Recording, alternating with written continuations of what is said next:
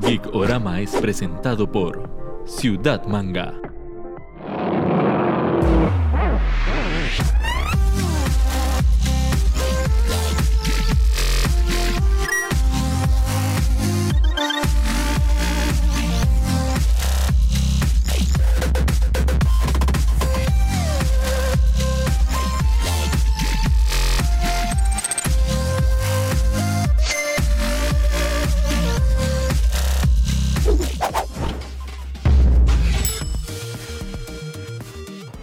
Bienvenidos a otro programa más de Icorama. Como siempre, Ernesto, Netico, ¿cómo estás? Bien, bien, todo bien, con dicha.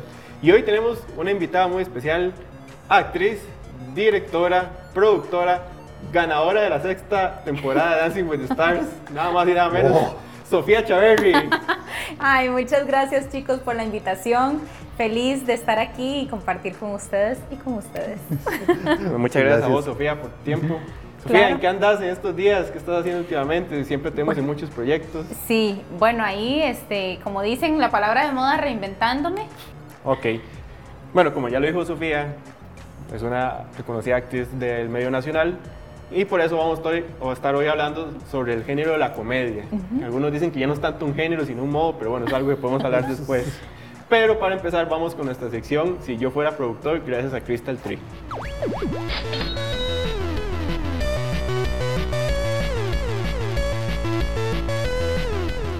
Si yo fuera productor, estaría gracias a Crystal Tree. Aquí tenemos esta linda alcancía de Pac-Man. Ellos pueden realizar cualquier trabajo que ustedes quieran en madera y cristalería. Ustedes nada más le llevan la idea, por más loca que combine cosas que no tienen nada que ver, ellos se la llevan, la materializan y queda hermosa porque trabajan con una técnica de arena en que nada va a borrar ese diseño. Entonces, Sofía, te voy a dar tres opciones. ¿Ok? Una va a desaparecer, una va a seguir existiendo como es Ajá. y la otra va a continuar pero con una condición. Ok. Entonces, el primer caso que te voy a dar es Jim Carrey, Ok. ya que estamos hablando de comedia, Jim Ujú. Carrey, Adam Sandler Ujú. y Ben Stiller. Ok. Ok, Difícil. uno, uno sigue existiendo, el otro desaparece y el otro nada más se va a dedicar a hacer telenovelas en, en TV Azteca. Ok.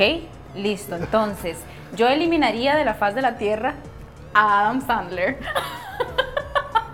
Perdón para los amantes de Adam Sandler, Que pero... aquí no hay ninguno. Ah, bueno, que- no puedo, simplemente no puedo. Pero bueno, eso es otro tema para otro programa. No, no, pero podemos, podemos de una vez decir Adam Sandler no, no, es- no sos cómico, chao. Pero- Ok, después, seguiría en la faz de la tierra, pero con la condición de actuar solamente en novelas de TV, TV Azteca. Azteca. Jim Carrey.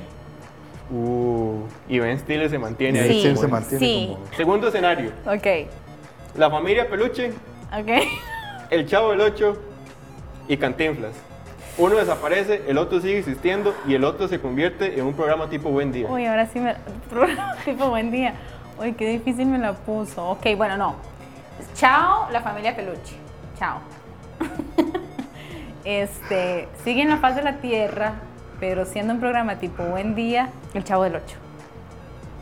Y Cantinflas continuaría, Como es, sí como es. en su esplendor, Sí. Mario Moreno Cantinflas. Sí. Ok. Bueno, eso fue Si yo fuera productor, gracias a Crystal Tree.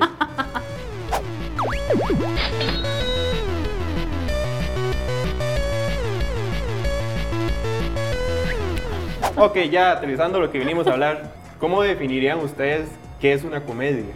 Sé que es un, es un tema difícil porque se puede poner uno filosófico y hablar de Aristóteles y todo eso, Sí, pero exacto. ¿cómo podríamos tal vez aterrizarlo un poco? Bueno, para no adentrarnos en el teatro griego, yo diría que para hacerlo muy simple, son personajes, o los personajes que están en- dentro de una comedia están intentando vivir sus vidas cotidianas eh, con algún conflicto que hace que la tragedia que ellos están viviendo para nosotros como público sea muy gracioso. Para mí eso es una comedia, algo cotidiano. Estás en un, un- por ejemplo, que estemos aquí nosotros en esto cotidiano y pasa algo que, que afecta el curso de las cosas y lo estamos tratando de solucionar y de llegar a nuestro objetivo y, y resulta muy cómico la manera en que intentamos solucionar ese conflicto. Yo definiría la comedia como algo del. Así, que de repente lo cotidiano lo vuelve eh, asombroso y lo vuelve inesperado. Ajá. O sea, como, y que de repente la situación es tan, tan inesperada, no necesariamente siempre recurriendo al absurdo, Ajá. Pero que sí nos causa, nos pone en una situación que no preveíamos y de repente es... Exacto, sí. el elemento sorpresa es súper importante. Sí. Y como dice Ernesto, o sea, digamos, para no adentrarlo solo a una cuestión actoral, ¿verdad? O cinematográfica o lo que sea, y no decir que es un género, en la vida real todos los días hay comedia. A mí me Sí, pasan cosas todos los días que son de comedia.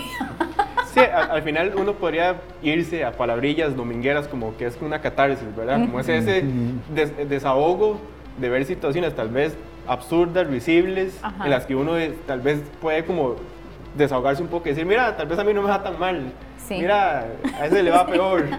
Que Muchos de los guionistas que eran fuertes en cine se mudan a televisión. Claro. Y si vos ves la, la oferta en televisión de comedia es muy grande. O sea, ahí vos sí ves como que tal vez se dieron cuenta que el medio era un poco más apto. Sí, además en, en tele, por ejemplo, se da la, la migración inclusive de formatos. Pasaron de las sitcoms a otras, otras comedias, como aprendiendo. los- aquí estamos hablando en mayoría de, de, de la televisión o cine norteamericano, pero cuando aprenden de, las de las series inglesas y copian el formato de The Office, y de The Office nacen como Parks and Recreations también, o bueno, co- co- Community no tanto, pero entonces ya cambia el género, es un poquito más fino, más sutil. Y una cosa que decían es que para la comedia es muy difícil competir con lo que son redes sociales ahora. Vos te metes a TikTok, es pura comedia de, de 15 segundos. Claro. Las historias de Instagram, o sea, vos ves, tenés comedia mucho más accesible, de que son nada más gagsillos, Sí. pequeños, rápidos. Y fácil vos- de consumir. Ujú. Sí. Ok, antes de seguir ya con el tema y empezar a decir nuestras favoritas, tenemos que agradecer a Ciudad Manga, que es uno de nuestros patrocinadores. Todavía no volvemos a Ciudad Manga porque estamos acatando las medidas del Ministerio de Salud. Estamos cuidándonos y manteniendo la distancia oportuna. Pero recordarles que en ciudadmangacr.com encuentran todo el catálogo de la tienda con precios más cómodos. Y si, y si no encuentran algo, que lo dudo, escriben a este WhatsApp que está apareciendo aquí y les ayudan a pedirlo o ver si está en alguna otra tienda. Ok, entonces hablamos de que cada uno iba a decir tres de sus comedias favoritas, ya fuera cine o televisión. Ok. Como Sofía, nuestra invitada, va de primero. Bueno, tengo que hacer la salvedad de que las comedias actuales realmente no las veo, eh, ¿verdad? Entonces mis, las que escogí son realmente mis, mis películas favoritas y son un poquito viejitas. No importa. ¿Ok? Y les voy a dar el Nosotros también vamos a tirar unas viejitas, no te Ok. preocupes. Una de mis favoritas, eh, voy a, voy a mencionar cuatro películas, pero bueno, me costó un poquito escoger entre eh, eh, The General de Buster Keaton, que ahorita no recuerdo el año, este actorazo, ¿verdad? Eh, Considerado uno de los mejores de la historia. Pa- pa- Para mí, de los tres, de, de Keaton, de Harold Lloyd y de Chaplin, yo me quedo con Keaton. Increíble. Porque además eh, su comedia física es lo que a mí me encanta y esa cara de piedra que le decían a él, ¿verdad? Que él le pasaba de todo, le pasaba el mundo encima y en la cabeza, en la cara no le pasaba nada. Él mantenía su poker face, ¿verdad? Entonces, para mí es un peliculón, eh, pero viéndolo eh, desde la parte, desde el punto de vista actoral, para Sí. mí es una escuela, Sí. ¿verdad? Total. Entonces, esa es una. Sí. vamos- Ah, bueno, uno por Vamos, uno. sí, Ok, sí, sí, estaba para- emocionada. para- ok, para- segunda. Sí, le matamos el impulso. Dale. Ernesto, la suya. Sí, yo, yo me voy a ir de, de- Sí, vamos entonces un poquito más atrás, no tan atrás. Yo quería mencionar a, a, a Buster Keaton. Se le fueron arriba. Sí, sí. No, entonces voy a, voy a hacer trampa, voy a hablar de los Monty Python. Voy- Y voy a hablar entonces en este caso de la vida de Ryan. Eh, lo que pasa es que, digamos, o sea, eh, toda la obra de los Monty Python los voy eh, la voy a encasillar en esta peli, pero en realidad es todo lo que ellos hacían. Ajá. Sí, Ellos- técnicamente no se puede hablar de comedia no, sin ellos. No, no. Y Sí. entonces es como, como decir, ellos abren la puerta a un tipo de comedia que fue el con el que nosotros crecimos, ¿verdad? Como, como ese absurdo llevado un poco más allá. Ajá. Este, pero en la vida, en la, en la vida de Ryan, la premisa es hermosa. Puede que haya gente muy religiosa que se sienta un poco ofendida. Yo no. Pero, pero entonces sí, en- eh, con, la vida, con la vida de Ryan lo, lo que es es un es Ryan que nace al mismo tiempo que Jesús y la gente, o sea, los va confundiendo y al final termina con una, o sea, y le pasan todas las desgracias posibles, la gente lo confunde, lo sigue, lo cree que es el Mesías y después al final termina con una hermosa canción de que siempre hay que ver el lado positivo de la vida mientras todos están crucificados. Es una obra maestra, pero en realidad todo, todo, todo, Todo Monty, Monty Python. Python. Sí. Todo Monty Python. Ok, mi primera va a ser de esas, es de esas comedias que yo vi de chamaco y nada más me da risa lo tonto que todas las situaciones se veían y después ya uno la revisita un poco con un poquito más de razonamiento y le encuentra que los chistes están muy bien estructurados, Naked Gun o dónde está el agente 33 y Ah, No, buenísimo. no, ¿dónde está el policía? ¿Dónde ¿Dónde está el policía? de con Leslie Nielsen, Leslie Nielsen. Ajá. que es del 88. Buen año. es que es un excelente guion, o sea, tal vez uno puede ver esa película ahora y sentir que los chistes son predecibles o que la comedia es muy básica, pero es que si uno se remonta a la época, es lo que decía usted un poco con Monty Python, en su momento fue pionera, o sea, Sí. puso a como eh, una que se llama Vacation también, Ajá, Vacation con, con este man. Chevy Chase. Con Chevy Chase. Sí. Ah, buenísima. Eh, son comedias que tal vez uno ahorita las puede ver y se vean simplonas, pero establecieron patrones de comedia Claro. que son estructuras que se, se mantienen hasta ahora. Y, es- y en serio, o sea, los, son gags que uno podría pensar que son nada más son ideas sueltas, pero están muy bien estructuradas, Sí. mantienen el hilo de la historia.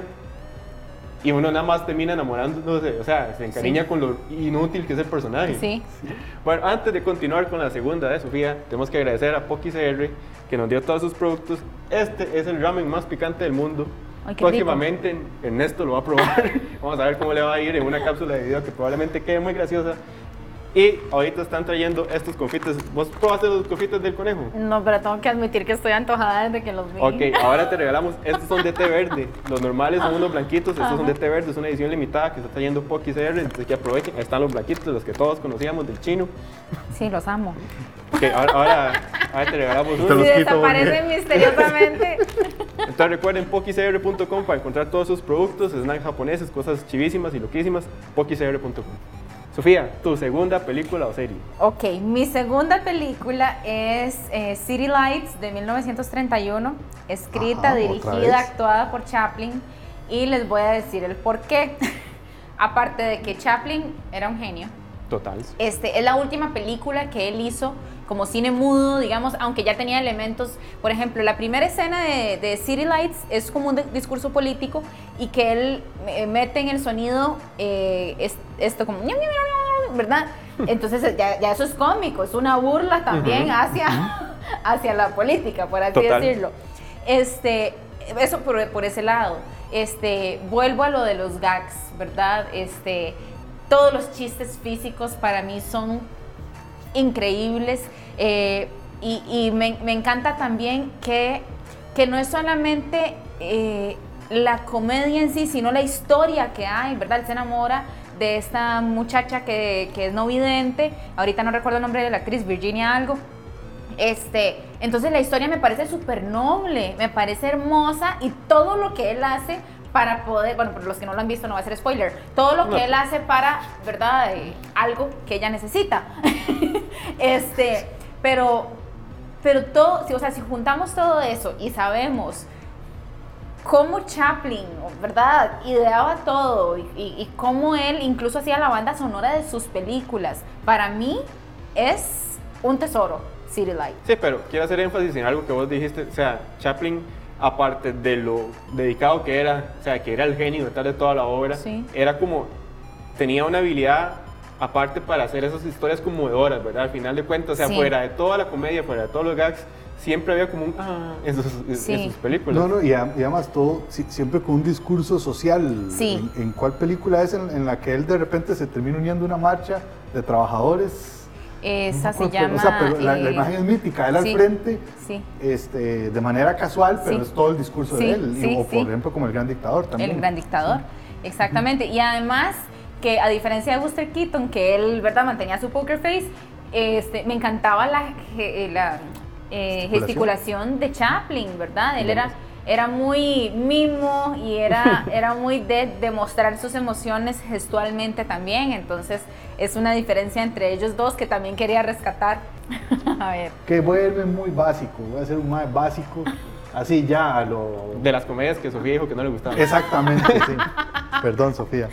Cuestión de Pero gustos. eh, es, es- es una cuestión de como todo lo que es ahora, este, que me pega la nostalgia. Y entonces estaba pensando en, en- en cuál de las dos. Y yo decía, por, por lo que fue en su momento y lo volada que cuando la vi, estaba, estoy pensando entre la Scary Movie, la primera, Ajá. o la Academia de Pilotos 2. La Academia de Pilotos. Y totalmente. O sea, Muy creo bien. que, creo que lo que hay en Pilotos 2, parodiando a Rambo, en esa escena donde un poco cruel, pero agarra una gallina y dispara y empieza a matar y de repente empieza a salir el conteo y después es de la, eh, la película más violenta de todos los tiempos. O sea, o, si no ver al jefe eh, peleando con Saddam Hussein y después son las sombras y ellos están tomando un hidratante, no sé. La Academia de, de- Pilotos 2 es, eh, fue una cosa increíble, eh, muy alejada de la 1, que sostiene Sí. solo los personajes, Sí. pero la, la 1 parodiando a Top Gun y la segunda parodiando a, a las de Rambo. Y después un Charlie Sheen que en ese momento eh, ya se hacía cosas muy diferentes, hacía Sí. muy bien. Yo creo que es- esa sí apela a un lugar muy dentro mío de la nostalgia que me gusta mucho. Sí, que rescatar. buenísima. No, esa hay que sí, rescatar. sí. Sí. Está bien, bueno, eh, le Sofía al final cuando después de las dos iba a hablar, está bien. Yo voy a aprovecharme de que yo mismo hice la opción de tele Ok. y también tengo que hacerle un, un tributo, por decirlo de alguna forma, a uno de mis comediantes favoritos. Y voy a hablar, por hablar de una serie, porque tuvo muchas, pero voy a decir del vez en cuando. Ajá. Por hablar de algunas cosas de Derbez de la familia Peluche para atrás. Ajá. La familia Peluche no me llega tanto, pero todo lo que fue de vez en cuando, al derecho y al Derbez, todas esas series originales de Derbez, me parece que en serio Derbez es- puede ser uno de los mejores comediantes latinoamericanos. Sabe jugar con el idioma español como pocas personas.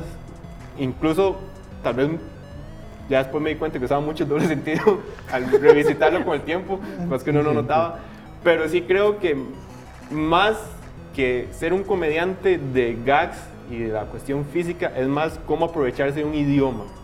Cómo con el juego de palabras vos puedes crear todo un, o sea, todo un gag, todo un sketch. Me acuerdo, hay un programa donde nada más es una academia de, de panaderos y todos los chistes tienen que ver con cómo usaban juegos de palabras con repostería y se mantiene media hora. Entonces, por eso quería ahí hacerle la, la mención a Eugenio Derbez. Ok. Antes de seguir, tenemos que también agradecer a Elementos 3D. Ahí le mandaron un regalito a Sofía, Ay, jamás. que eso es para abrir puertas Para y abrir. tocar botones sin tener contacto directo y protegernos en estas épocas de Aquí. pandemia. Ay, entonces, entonces, ves con el ganchito vas a de abrir Ay, puertas. botones, abres puertas. Ahora voy a andar con esto por toda la, así por la Sí. vida. Qué chiva, muchas gracias. Aparte de eso, ellos desarrollan elementos como férulas y adaptadores de puertas para poder abrirlas con el brazo sin tener que hacer contacto. Ellos están muy preocupados por la condición que estamos viviendo, aparte de mascarillas. Y si ustedes, todo lo que sea impresión 3D, ellos pueden ayudar como estas figuritas. Si ustedes tienen una figurita que nunca han encontrado, ustedes les- los llaman y ellos les ayudan a materializarla. La otra comedia que me gusta mucho y me remonta a mi infancia es de los 90 y es Papá por Siempre. Este, y me encanta, primero porque Robin Williams me encanta. Eh, él, él- él tenía algo, hay algo para mí muy importante en la actuación y es la, lo, lo importantes que son los ojos a la hora de actuar y cómo pueden contar todo sin que digas nada. Y él tenía esa magia, es- esa mirada que te decía lo que estaba pasándole por dentro al personaje. Entonces, para mí, Papá por Siempre es una película hermosa, este, con, con un mensaje que le llega a uno, ¿verdad? O por lo menos yo me acuerdo yo como niña, ¿verdad? Este, era muy conmovedora. Y todas las situaciones en- a las que él se enfrenta para seguir ahí con sus hijos, aparte del, ¿verdad? De cómo se transforma, para mí es una muy buena comedia. Es que el, el conflicto que hay ahí y ver todo lo que ese personaje, o sea, es que cada vez que se va metiendo más, se le va haciendo más difícil y él lo va resolviendo. Exacto. Y entonces uno lo va metiendo interesante. el conflicto que tiene él para poder estar con los hijos, o sea, que Exacto. es, es una cosa como... Que es una bastante- tragedia. Sí, Es una tragedia muy Sí. bien camuflada. sí, Claro, que para nosotros como público es muy gracioso ver las situaciones a las que él se enfrenta y en los enredos en que se mete para poder seguir ahí con sus hijos. Ay, a mí me gusta mucho el humor políticamente incorrecto. El humor negro. Y entonces, a ver, desde, desde, desde lo incómodo que es Deadpool, porque aquí como es un programa geek, esa va ahí. También iba a decir este, eh, The Hangover, porque la verdad esa película no solo es comedia, sino es un estrés todo el rato. Y aunque se resuelve muy fácil, muy tontamente. Pero, ir por una serie de televisión que siempre he querido hablar aquí y José nunca me ha dado pelota. Se llama Misfits Ajá. Ah, una serie inglesa de unos chicos que adquieren un superpoder y todo es un desastre y todo es muy políticamente incorrecto y es un cagón de risa. Sí. Misfits, Misfits. Es, es, es increíble, súper bien manejado. Nos da un actor que luego todos vamos a amar, que es el que hace del papel de Nathan, que luego ahí lo amamos y después salen dos películas malas y después ahora sale en The Umbrella Academy- Academy Klaus. como, el- como Klaus, es Klaus, sí. Ese es, es- y ese man, Michael Shannon, no, es- no, el apellido Shannon, algo así. Es un señor actor, o sea, es un carajillo demasiado, demasiado bueno. Voy a buscar, no, Sí. no, nunca la he visto. Sí, es muy incorrecta, es, es, es buenísima, es muy incorrecta, sí. Ok, yo, yo voy a cerrar la mía jugando así de. de ay. Ajá. Y no sé si ustedes la conocieron. Es una película de 2008. En inglés se llama In Bruges. En, español, En Brujas. En Brujas, ajá. No. Sale. Colin Farrell. Ajá. Es puro humor negro. Ajá. Son dos asesinos asueltos que los mandan a una misión a- a- en Brujas, Bélgica. Y sin hacer mucho spoiler, uno tiene que matar al otro. Ajá. O sea, como que trata de sus últimos buenos momentos Ajá. antes de tener que matarlo. Y de ahí se desencadenan un montón de situaciones absurdas. Sí es muy humor negro y aparte de eso tenés fotográficamente en Brujas toda la parte visual. Es lindísima. Ajá.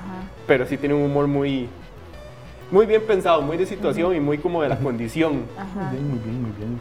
Entonces voy a dejarla ahí. Tendré que buscarla. Sí, es- está en Netflix. Ok, ok, perfecto. Ok, eh, ya para ir cerrando, vamos con nuestra sección X en Y, gracias a dos best Studios.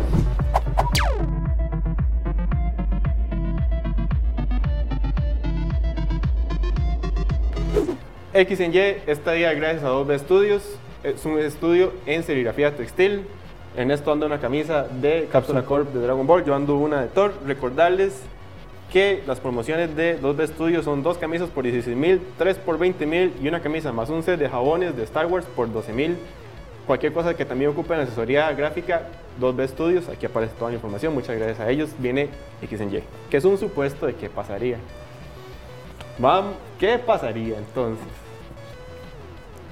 El cine tico crece. Sí.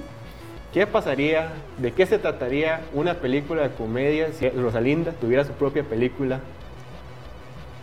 ¿Cómo se podría llamar y qué trataría? Yo diría que Rosalinda llegando a la ciudad y sería todo, porque bueno, ella, ella salió del pueblo muy pequeña, ¿verdad? Para darle un contexto, no todo el mundo ha visto la serie, claramente.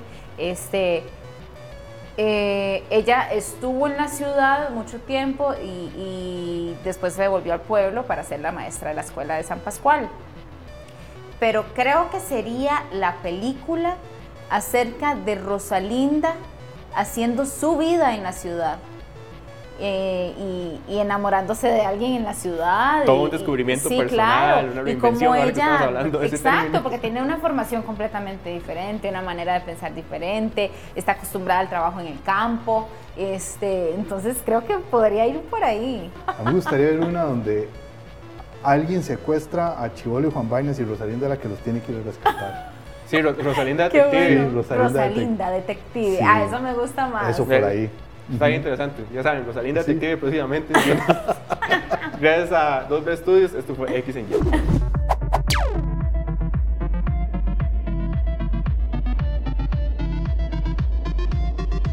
No sé si lo notaron, pero yo ando un pin de Patricio.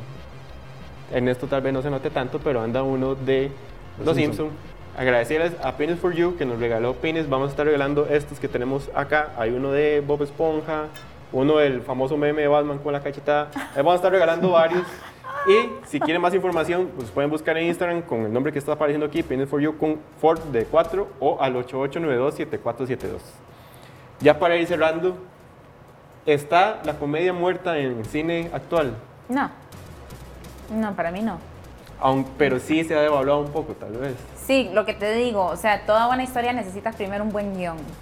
Darse el miedo, por lo menos aquí en el país, de quitarse esa idea de que hacer comedia me hace ridículo o, que, o hacer comedia me desprestigia como intérprete, como actor, como actriz. Este, entonces creo que, que van de la mano y atreverse a contar una buena historia, un buen guion, bien interpretado, bien actuado. Pero para mí no está muerta. Entonces sí, la comedia por comedia sí está un poco muy, ya como, Como- la, la- como- la- sí. la fórmula muy, muy, muy, muy, muy predecible, lo que decías Sí. Pero la comedia apoya, apoyando a otros géneros, es, o sea, las comedias de terror son una joya. Y se ve mucho en las películas, de hecho, de superhéroes, las de Marvel. Sí. Tienen mucho de comedia, elemento como para comic relief, ¿verdad? Sí. Como para bajar un poquito la tensión, Sí. te mete mucha comedia ahí. Y eso es riquísimo. O sea, Sí, vos estás sí, aquí sí, sí. en la escena, ¿verdad? Que si, oh, por Dios, ¿qué va a pasar? Y bla, tiran chiste, tiran gag. Y que es muy difícil lo- lograrlo. bien. Lograrlo es Sí, muy sea, difícil. Sí, Sí. sin que se vea como son. Sí. Ok, para agradecerte, Sofía, por tu tiempo, te tenemos un regalito de Honey Socks. ¿Puedo abrirlo aquí? Por Sí, favor, ¿sabes, sabes, sabes? recordarles que Honey Socks tiene una gran variedad de medias. A Sofía le trajimos. Porque Sofía trabaja en el triciclo, le trajimos de. Ay, qué lindas, me de bicis y un triciclo. Ay, Y le trajimos de los pares impares una muy artística me que encanta. comparten un tema, pero son pares diferentes. El grito con la de Van Gogh. Wow, están increíbles. Y y todas las compras de Honey Socks vienen acompañadas de unas postalitas. Ahí para que cada Honey uno los. ahí Wow, están increíbles. Ay, vean, yo a veces me siento como Gasparín, por blanco. Me encanta, no, me siento identificadísima. Yo los también, ojos verdes, no sé, creo que me están tratando de decir algo.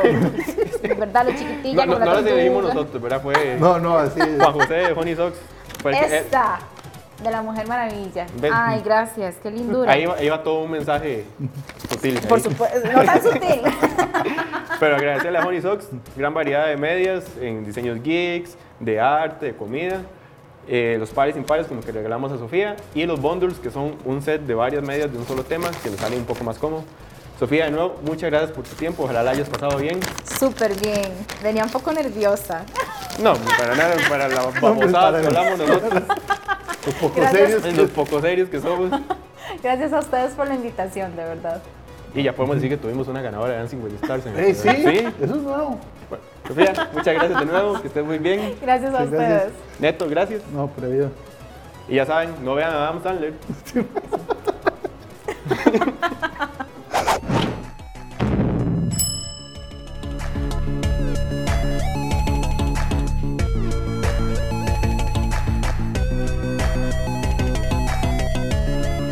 Geekorama fue presentado por Ciudad Manga.